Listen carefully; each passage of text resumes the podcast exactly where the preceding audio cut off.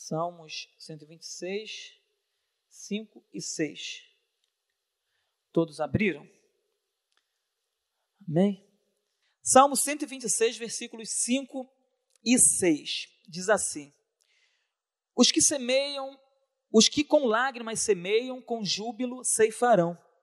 Quem sai andando e chorando enquanto semeia, voltará com júbilo, trazendo os seus feixes. Até aqui. Senhor, nós queremos colocar a nossa vida diante do Senhor. Ó Deus, a tua palavra foi lida. Ó Deus, por graça e misericórdia, fala conosco nessa noite. Ó Deus, que possamos ouvir a tua palavra e que a tua palavra possa entrar em nosso coração e que possamos sair daqui, Senhor. Ó Deus, transformados pelo poder da tua palavra. Não porque merecemos, mas é graça. Nós entregamos nossa oração em Suas mãos, em nome de Jesus. Amém e amém. Meus irmãos, hoje a gente vai falar sobre essa questão aqui, ó, de choro. Eu acho que o mundo está vivendo um momento de muitas lágrimas, um momento de sofrimento. Esses dias a gente perdeu uma irmã nossa, de uma de nossas igrejas, e a gente viu o quanto dói, o quanto as pessoas choram, o quanto as circunstâncias são contrárias. Mas a gente também viu o consolo de Deus ali com aquela família, o Espírito Santo de Deus consolando aquela família. E o tema dessa mensagem de hoje é: chore, mas coloque sua fé em ação. Chore, mas coloque sua fé em ação. O choro, meus irmãos, é algo que, que é normal para todo ser humano. Choro, a gente nasce chorando, não é verdade? A criança nasce chorando. E se não chora, toma-lhe uma palmada para chorar, tem que chorar. E não chorou, então vai chorar agora. E pá, vai lá e dá uma palmada e a criança começa a chorar. Homens e mulheres choram. Pessoas fortes e fracas, frágeis, também choram. Grandes e pequenos choram.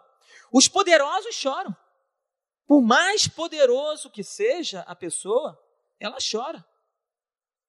E aqueles que não têm poder algum, aqueles que são incapazes, também choram. Crianças choram, adolescentes choram, jovens choram.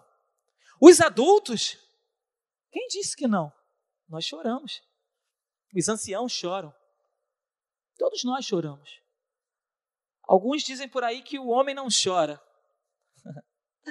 o homem chora. Por mais duro que seja o coração, ele chora. Por mais difícil que seja, ele chora. Talvez não chore na frente de algumas pessoas por orgulho, mas chora. Vai para o seu canto e chora. Todos nós choramos. Eu estava preparando essa mensagem, e quando eu estava preparando essa mensagem, eu lembro que a minha filha, a Manuela, ela caiu. Ela caiu e ela veio correndo na minha direção chorando, porque ela tinha se machucado. Ela falou: Pai, eu me machuquei. E eu peguei ela no colo, já querendo chorar também, porque é nosso filho, né? A gente sente a dor do filho, abraça, mas filha, o que aconteceu? E ela foi, mostrou o que tinha acontecido e ela chorou. E eu achei interessante que eu estava preparando uma mensagem que era a respeito disso. E ela vem chorando, e aquilo eu percebi que era um cuidado de Deus também para confirmar aquilo que Deus estava falando comigo. E ela chorou, e eu chorei. Foi uma forma de choro, foi a dor da queda, da ferida, daquilo que aconteceu com ela. E ela chorou e eu fiquei, poxa, interessante essa forma de choro, não é um choro da dor do coração, mas é a dor da, do, do ferimento. E ela chorou e eu fiquei olhando para ela ali, abracei e achei muito interessante. Nós choramos. Todos choramos. Cada um de um jeito. Tem gente que chora bonito, né? As lágrimas, sorrindo e chorando. Tem gente que faz caras e bocas na hora de chorar. E a gente fala, gente, como ele, ele é, ela é tão bonita, mas quando chora, só Jesus. Olha o rosto dessa mulher como transforma, olha o, rosto desse homem como fica. Mas de uma forma ou de outra, a gente chora. No desespero, a gente vai chorar e a gente não vai se importar com quem está olhando para nós. Na hora da dor, a gente não se importa se a nossa cara vai estar tá feia ou bonita, a gente vai chorar. A gente vai abrir o berreiro. Alguns choram por amor, já outros por tristeza. outros por dor, outros por amargura. Alguns choram por ódio, outros choram por falsidade, né? Lágrima de crocodilo que o pessoal fala, né? Lágrima de crocodilo. Entre diversas outras formas da gente chorar, demonstrar aquilo que a gente está sentindo. Isso acontece com todos nós. E graças a Deus, meus irmãos, que choramos. Graças a Deus que conseguimos colocar para fora essa situação toda que está acontecendo lá dentro, porque muitas vezes há algo lá dentro que a gente não consegue explicar, que a gente não consegue expressar e a gente chora. É bom chorar em alguns momentos, é bom colocar para fora aquilo que está lá dentro. É bom expressar, de repente você não consegue expressar com palavras, mas você, quando chora, você fica mais tranquilo. Chorei, pronto. Botei para fora tudo aquilo que eu tinha que colocar. Eu, quando era criança, alguém falava alguma coisa comigo, me acusava de alguma coisa que eu não tinha feito, e eu não sabia expressar, não sabia justificar, não sabia me defender, e eu começava a chorar, eu não fiz isso. E eu só falava que não, não, não tinha feito, e chorava. E chorava até hoje. Se você vem me acusar de alguma coisa que eu não fiz, eu posso até ter justificativa, mas eu choro. Eu choro, eu falo, não fiz, cara, eu não fiz, me perdoa. Eu não fiz. E eu começo a chorar. São formas que a gente tem de chorar. E graças a Deus que, que choramos. A gente chora porque a gente está vivo. Só os mortos não choram. Os mortos não choram. Morreu. Não chora. Mas eu e você que estamos aqui, nós choramos.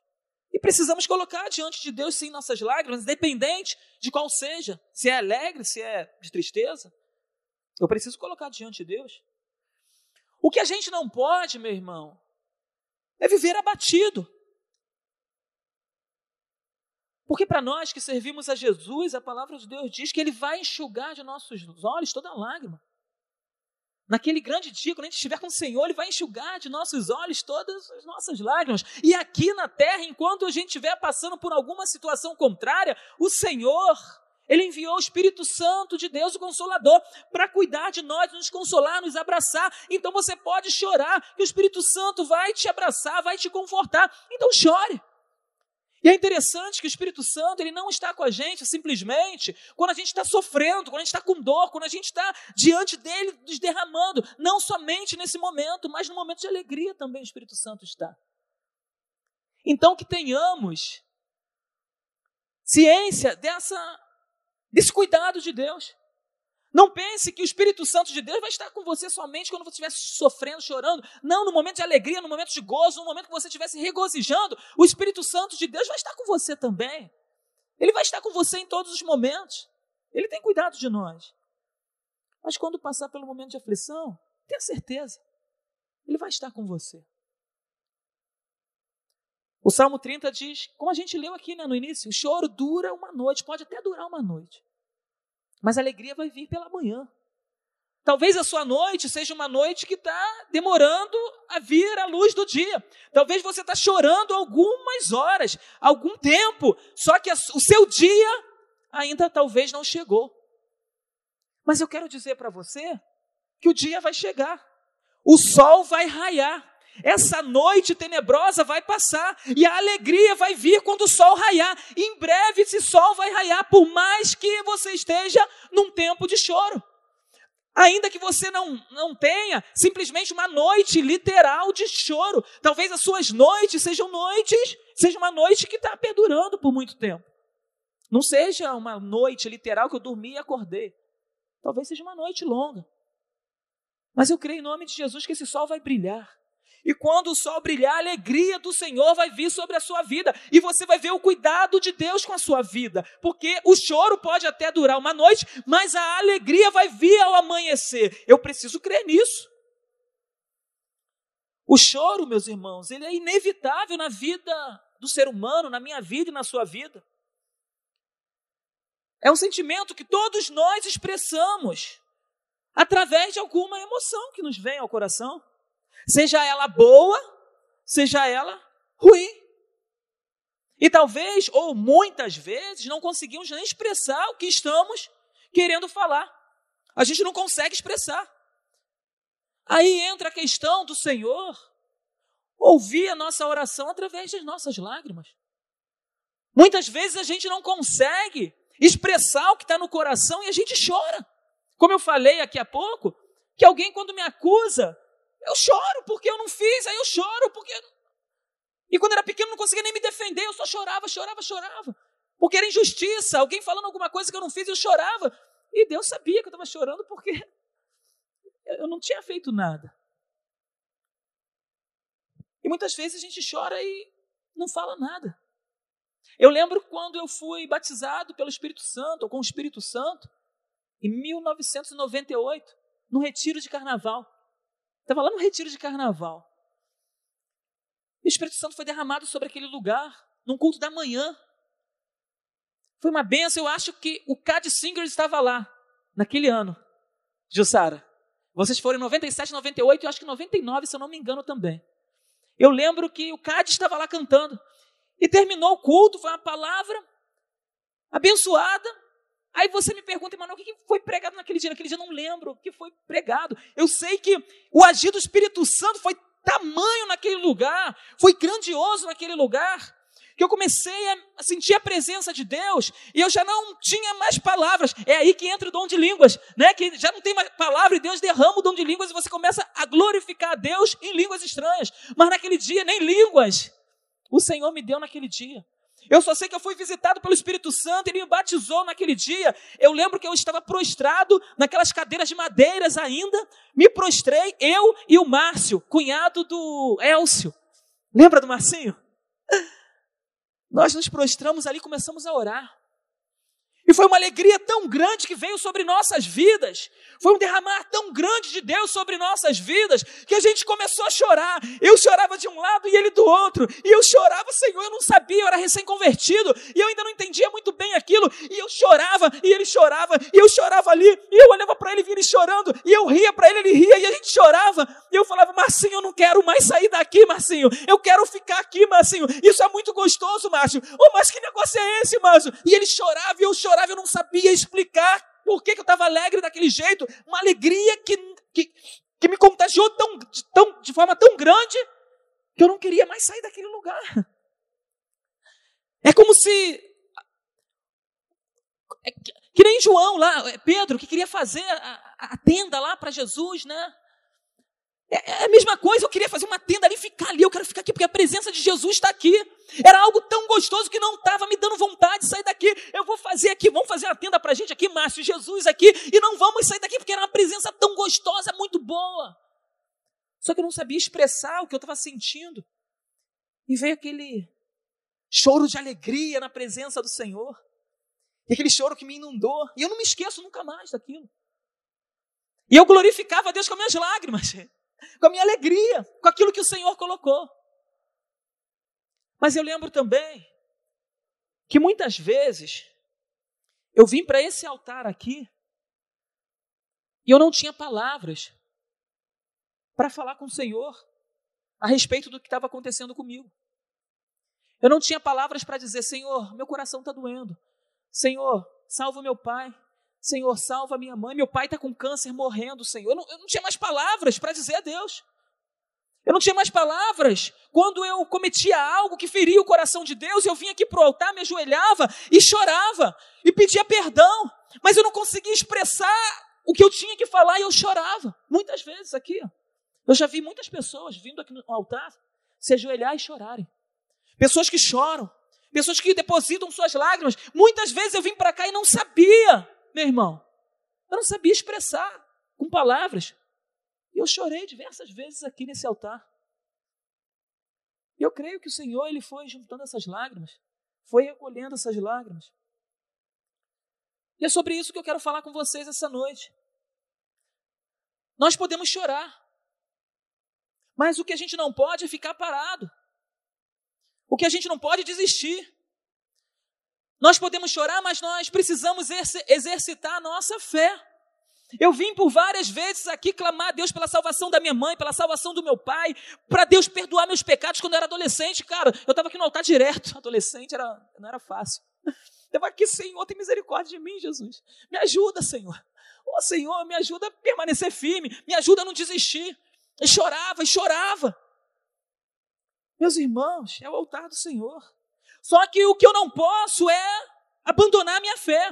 O que eu não posso é deixar de crer que Deus ele poderia fazer um milagre na minha vida, transformar a minha vida e tirar aquele adolescente daquela situação que estava vivendo e firmar ele nos pés do Senhor. Eu não podia deixar de crer que minha mãe iria se converter, eu não podia deixar de crer que meu pai iria se converter. Eu não poderia deixar de crer que Deus iria me dar uma família. E eu vinha para o altar chorar diante do Senhor, meus irmãos. E Deus foi trabalhando porque eu não desisti. Tem que permanecer, tem que continuar, vai chorar, vai, mas eu preciso continuar caminhando. E Deus foi trabalhando na minha vida. E graças a Deus estamos caminhando. Estamos olhando para frente, olhando para o nosso autor e consumador Jesus Cristo. Eu não sei qual o motivo pelo qual você tem derramado suas lágrimas, mas uma coisa eu sei. Deus ele recolhe todas as nossas lágrimas em seu odre. O Espírito Santo de Deus nos consola. O Espírito Santo de Deus tem consolado o seu coração. O Espírito Santo de Deus tem olhado para as suas lágrimas, para as suas aflições, ele tem cuidado de você. O Espírito Santo de Deus tem nos guardado. E a gente precisa continuar caminhando firme. Porque um dia a gente vai estar diante do Senhor, na eternidade. E lá Ele vai enxugar de nossos olhos todas as lágrimas, tudo. E a gente vai viver a eternidade com Ele. Porque o choro, ele sempre vai acontecer, sempre vai existir o choro. Eclesiastes diz que há tempo para tudo na terra: tempo para chorar e tempo para sorrir, há tempo para tudo. Se você está no tempo de chorar, chore. Somos seres humanos. Chore. Coloque diante do Senhor, chore. E a gente abriu esse, essa mensagem lendo o Salmo 126. Aqueles que semeiam com lágrima, com júbilo ceifarão. Aquele que sai andando e chorando enquanto semeia, voltará com júbilo trazendo os seus feixes. Com júbilo trazendo os seus feixes. Eu gostaria de falar agora para vocês sobre três pessoas na Bíblia que choraram, mas que conseguiram trazer os seus feixes com alegria. Três pessoas que choraram. Existem dezenas outras, mas eu gostaria de falar com, sobre três pessoas que choraram, mas que pegaram seus feixes e voltaram por, com alegria. Foram semeando e chorando. Foram caminhando. E é difícil, meu irmão. Você está ali no sol, no perrengue, na situação contrária. E semeando é difícil. Você tá, e a pessoa está lá semeando e chorando. O que a gente tem que fazer é isso, é semear, continuar, está chorando, continua semeando, continua fazendo, continua buscando, não deixe de buscar, não deixe de acreditar, continue confiando, mas não deixe de semear. E eu tenho certeza que no momento oportuno Deus vai te abençoar. Deus vai olhar para você com um olhar de misericórdia, como tem olhado até hoje para nós, com um olhar de misericórdia. E a primeira pessoa que eu gostaria de falar com vocês nessa noite, que trouxe os seus feixes com alegria, é a Ana. Está lá em Samuel, 1 Samuel, capítulo 1. Tem a história de Ana. Do, da situação que ela vivia, era uma mulher estéreo. Mas essa mulher, ela chorou. A gente conhece a história de Ana, ela chora. E ela chora, ela não abre sua boca, ela simplesmente chora a ponto de Eli olhar e achar que essa mulher está embriagada, mas não, ela estava chorando diante do Senhor, clamando por algo que ela desejava. E Deus ouviu a oração de Ana. A palavra de Deus diz que ele se lembrou de Ana. Ele se lembrou de Ana. Meus irmãos, o Senhor está aqui essa noite. Ele pode se lembrar de você. O que a gente não pode é deixar de orar. Não tem nossos filhos quando pedem alguma coisa? Eles pedem hoje, aí a gente, ah, tá bom, beleza, vou ver, vou ver. Só que no dia seguinte eles voltam lá, pai, não esquece de mim não. Ai, não, tudo bem, pode deixar, e depois vai lá, e quando eles querem, eles querem, né? E voltam lá, pai, não esquece de mim, ó. O dia das crianças está chegando, meu aniversário está chegando, o Natal está chegando, e vem lembrar a gente. Aí a gente vai e se lembra. Ah, tá bom, filha. Eu já ia fazer, né? Mas vamos lá. E a gente faz como pai. Imagina Deus, como nosso Deus, nosso Senhor, nosso Salvador. Nós que somos pais, nós temos essa sensibilidade com nossos filhos, quanto mais o nosso Deus. Ele tem olhado para nós, então certamente ele vai olhar como olhou para Ana e vai se lembrar de nós. Ele não se esqueceu de você de forma alguma, meu irmão, mas continue clamando. O Senhor, ele pode operar o grande milagre na sua vida. Não pense você que o tempo passou e já era. Esquece, não esquece não, por favor. Não se esquece não, porque o Senhor ele não se esqueceu de você. Permaneça crendo no milagre que o Senhor tem para sua vida. E a palavra de Deus diz lá em Samuel que Ana, ela chorava com amargura de alma e orou ao Senhor abundantemente. Às vezes a gente deixa de crer, a gente deixa de acreditar naquilo que o Senhor tem feito ou que vai fazer na nossa vida, e a gente deixa de orar. Ela não deixou de orar, ela foi para os pés do Senhor e chorou abundantemente. A mulher é estéreo, ela não podia, mas ela cria no Deus que podia, meu irmão. Ela não podia, ela sabia que não tinha condições, mas havia há um Deus que pode todas as coisas, há um Deus que pode vir ao seu encontro essa noite e operar o grande milagre. Mas se derrame na presença do Senhor e chore. Talvez você não tenha mais palavras, talvez você já falou tudo que tenha que falar, mas chore na presença do Senhor, que eu tenho certeza que o Espírito Santo ele vai interpretar todas essas lágrimas e o Senhor ele pode hoje ouvir a sua oração através da sua sua lágrima. Aleluia! O nosso Deus é bom. Ele é bom.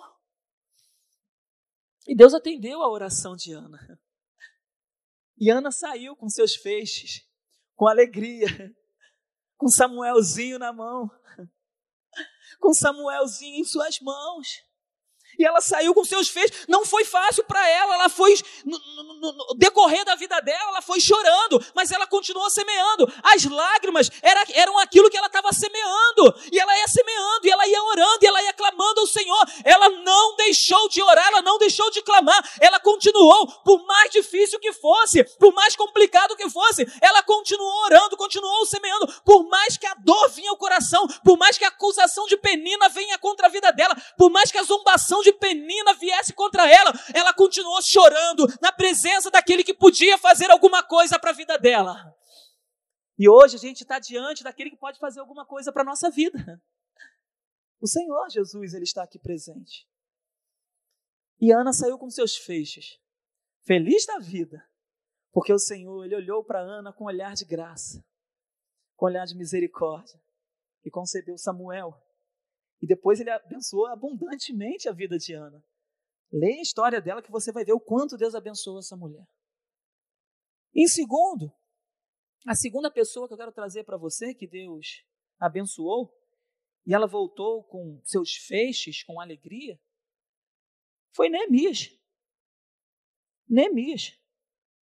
A palavra de Deus diz que quando ele ouve a respeito do que de como estava Israel, ele diz lá no capítulo 1 de Neemias que ele sentou e chorou por alguns dias e se lamentou. Minha cidade está destruída, os muros estão destruídos, as portas estão quebradas, o povo está passando miséria, o povo está sofrendo, é o meu povo, eu estou na casa do rei, mas o meu povo está sofrendo. E ele chora. E ele se lamenta. Só que ele não fica chorando o tempo todo, ele diz que ele depois ora e ele jejua. Ele ora e jejua. Ele chorou, mas ele também jejua, ele ora diante do Senhor, ele age. O que a gente não pode é ficar simplesmente chorando de acordo com as situações que estão acontecendo. Eu vou chorar sim, eu vou clamar, eu vou chorar sim diante do Senhor mas eu vou exercitar, vou levantar a cabeça e vou continuar caminhando. Eu não posso ficar parado chorando simplesmente. Eu vou chorar, Deus vai olhar, Ele vai interpretar tudo aquilo que eu estou chorando, mas eu não posso ficar parado, achando que tudo acabou, achando que o mundo acabou, achando que Deus não faz mais milagre, achando que o milagre que eu espero não vai acontecer, achando que a situação que eu estou aguardando não vai chegar nunca. Não, eu preciso continuar buscando, eu preciso continuar olhando para Jesus, eu preciso continuar confiando. Eu lembro que quando o médico chegou para mim e falou que eu não poderia ter filho, eu falei para Adriana, eu falei, é, amor, ele disse que eu não posso ter mais filho, não posso ter filho. Falei, amor, sabe de uma coisa? Vamos fazer o seguinte: vamos continuar fazendo a obra do Senhor. Vamos continuar trabalhando. Vamos continuar nos empenhando nos, com os adolescentes, na igreja. Vamos continuar fazendo a obra do Senhor. Se Deus quiser nos dar filho, Ele vai nos dar filhos. Se Ele não quiser nos dar, Ele não, não, não vai nos dar. Só que a gente continua caminhando. E a gente orava. E a gente colocava a nossa oração diante do Senhor. Muitas vezes a gente chorou em casa. A gente ia para a cama e chorava porque a gente queria um filho. Só que o médico disse que eu não podia ter um filho. Ele fez exames lá e me mostrou. Tá vendo aqui? Não, você não pode. Só que o médico falou que eu não podia, mas Deus não tinha me falado nada. Deus não tinha me falado nada. O médico falou: não dá, mas o Deus a quem eu sirvo é o dono dos milagres, é aquele que pode fazer alguma coisa na minha vida, é aquele que pode transformar a minha vida, é aquele que pode fazer as minhas lágrimas, aquilo que eu chorei, ser transformado num resultado de milagres. E eu creio que Jesus, nessa noite, ele pode fazer isso acontecer na sua vida também. E eu continuei caminhando, vindo, trabalhando na igreja, nos envolvendo com os adolescentes, com a igreja, no diaconato, e num belo dia, Adriana me faz um, uma visita lá no meu trabalho. Ela chega lá e fala: Quero falar com você. Eu o quê? Ela, vamos lá fora. E a gente chega lá fora. Ela vai e tira da bolsa uma caixinha com dois sapatinhos. Aí eu chorei. Eu, ah, não acredito, você está grávida, ela tô. Eu, ai, meu Deus.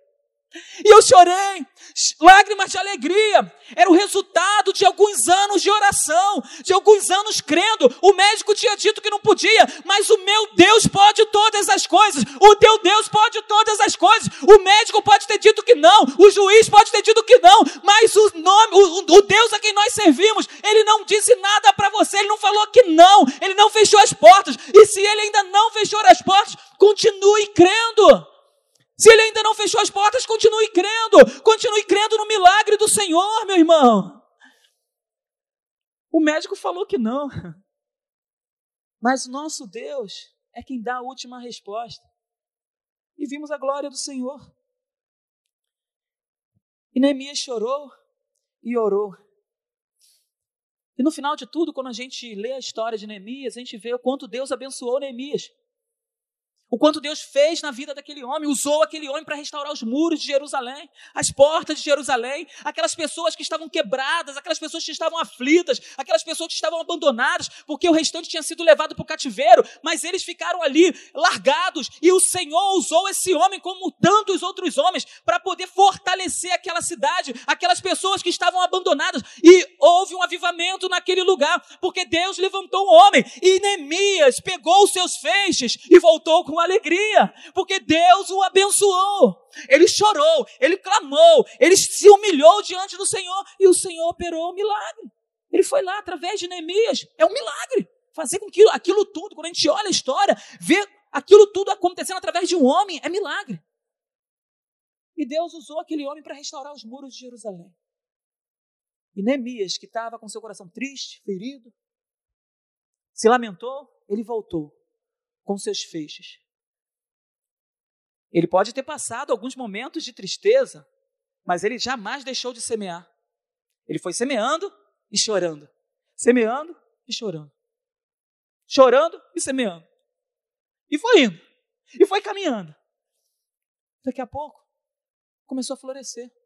Porque eu não posso deixar de semear. Se você deixa de semear, o, o fruto não vem, a árvore não nasce. Eu preciso continuar semeando. Se você desistiu de semear essa noite, eu quero dizer para você: volte a semear em nome de Jesus Cristo. Lance a semente, volte a fazer aquilo que um dia você fazia de, de forma tão maravilhosa. Você não pode parar de semear. Quando você semeia, você vai ver que lá na frente você vai olhar para trás e vai dizer: caramba, olha lá as, as árvores nascendo. Olha lá, árvore florescendo. Olha os frutos nascendo. Os frutos só vão nascer se você semear e regar os frutos vão nascer. E é assim que a gente precisa, eu não posso parar de semear. Está doendo? Estou semeando. Está tá sendo difícil? Eu vou continuar. O, des o desemprego veio? Vou continuar semeando. A doença apareceu? Eu vou continuar semeando. A dificuldade se dobrou, triplicou? Eu vou continuar semeando. Talvez você vai semear de forma mais branda, mais devagar, mas você não pode parar. Continue caminhando e semeando. E você vai ver que depois você vai trazer os seus feixes. Eu trouxe dois feixes ali, ó. Manuel e Miguel. Dois feixes. Milagre. Eu chorei, mas eu não deixei de semear. Continuei semeando e semeando. Até que um dia o Senhor falou: Emanuel, tá aí o resultado da semeadura. Que você não desistiu, você continuou caminhando, você continuou firme, você continuou acreditando. Então, meu irmão, continue acreditando nessa noite. Continue confiando no Senhor essa noite. Eu creio que o milagre pode acontecer. Vai chorar? Chore, mas continue confiando que o milagre vai vir. E a terceira pessoa para a gente poder fechar foi Pedro. Pedro, a passagem de Pedro lá, vocês lembram quando Pedro ele nega Jesus? Ele nega o Senhor Jesus Cristo, porque Jesus se revela para ele e fala assim, para se revela, eu digo, antes dele morrer, ele chegou para Pedro e falou: "Pedro, olha só". Porque Pedro chegou e falou assim: "Ó, oh, Senhor, eu vou, eu morro pelo Senhor. Todos podem te abandonar, mas eu não vou te abandonar. Se for necessário, eu vou para a cruz, se for necessário, eu morro pelo Senhor". Aí Jesus fala: "Calma, Pedro. Não é por aí não. Hoje ainda você vai me negar três vezes, antes que o galo cante. Eu não, não vou fazer isso. Eu sou Pedro. Pensando o quê? Sou brabo, sou forte. Eles podem fazer isso, mas eu não. Pedro, pega leve. E Jesus, ele é preso. Pedro foge. E daqui a pouco Pedro se encontra negando Jesus. A primeira vez a mulher chega e fala: oh, Você é um deles. Não, não, eu não sou, não. Não, é sim, eu vivo. Não, não sou. E daqui a pouco vem um outro homem e fala: Olha só, para de sair daí do quentinho. Sai daí de perto da fogueira. Você é um deles. Eu não, não sou um deles, não. Isso está em Lucas. Não, não sou um deles. Não, tu é um deles, sim. E Pedro nega de novo. E depois vem um terceiro homem falando com ele. E ele mais uma vez nega. E nessa terceira vez que ele nega, Lucas relata lá em Lucas, capítulo 22, Lucas relata que é o único que relata essa situação, que quando ele nega pela terceira vez, o olhar de Jesus sendo preso, sendo açoitado, humilhado, na hora que ele está indo, que a pessoa fala, Pedro, você é um deles. Ele não sou. Na hora que ele fala que não é, o galo. Canto. O galo canta. E a Bíblia diz em Lucas que o, que o olhar de Jesus cruza com o de Pedro, no meio daquela multidão, no meio das pessoas. Ele cai ele vê o olhar de Jesus cruzando com ele, com dele. E certamente naquele momento veio ao coração dele o seguinte: Jesus disse que eu ia negar e eu neguei. Jesus, eu falei o que amava, que eu me entregava, mas não me entreguei. Na verdade, eu deixei o meu Senhor ser crucificado. Eu vi o Senhor sendo levado e eu não fiz nada. Pelo contrário, eu me acovardei e eu neguei. Então, o olhar de Jesus cruza com o de Pedro e o galo canta. E a palavra de Deus diz que ele saiu e chorou amargamente. Chorou amargamente. Tenho eu que ele tenha se arrependido amargamente. Que ele sai da presença daqueles que estão e chora, e chora, e chora, e chora. E Jesus vai e é crucificado. Só que Jesus, ao terceiro dia, ele ressuscita. E os, e os pescadores, Pedro e os demais apóstolos, estão pescando. E Jesus vai ao encontro deles na praia e chama aqueles pescadores, para resumir. E daqui a pouco Jesus ele senta com Pedro e fala: Pedro, você me ama? Esse amor que ele estava falando, amor de entrega. Pedro, você me ama? E Pedro diz: Sim, Senhor, eu te amo. Mas não com amor de entrega. Não ágape.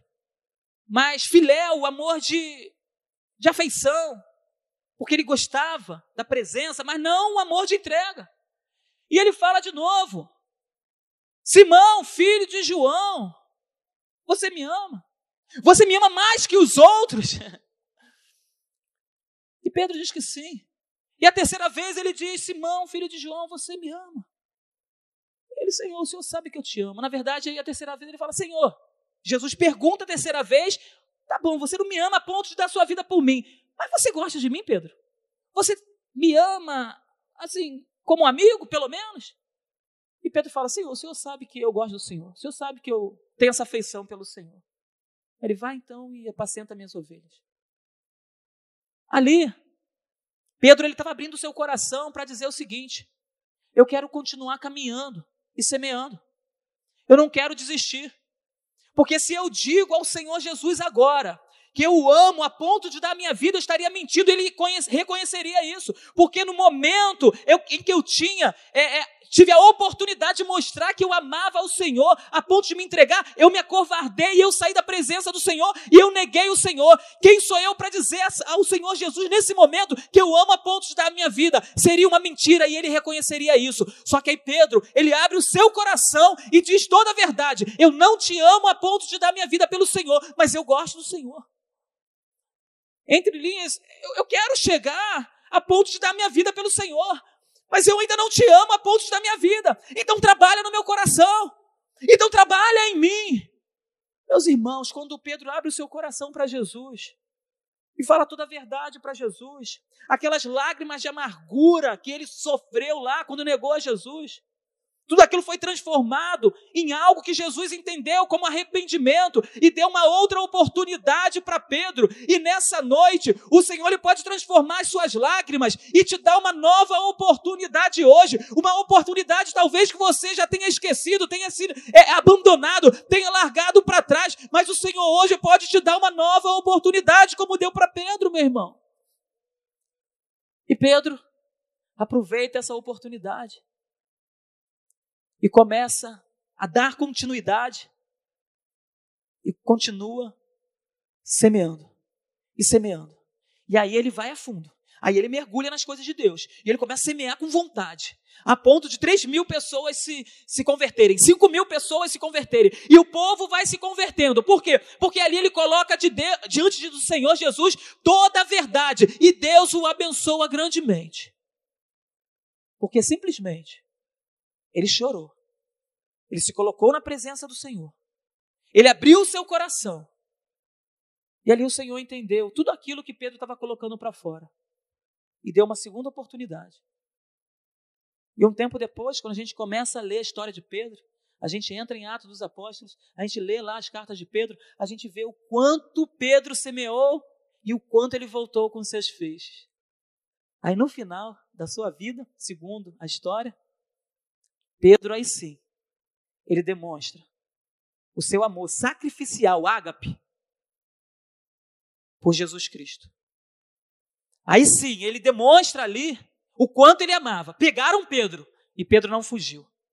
E falaram: Eu vou te crucificar. Ele me crucifica, mas não como meu mestre. Me crucifica de cabeça para baixo. Porque eu não sou digno de morrer como meu Senhor. E Pedro ali demonstra o quanto amava o Senhor, a ponto de dar sua vida por Jesus.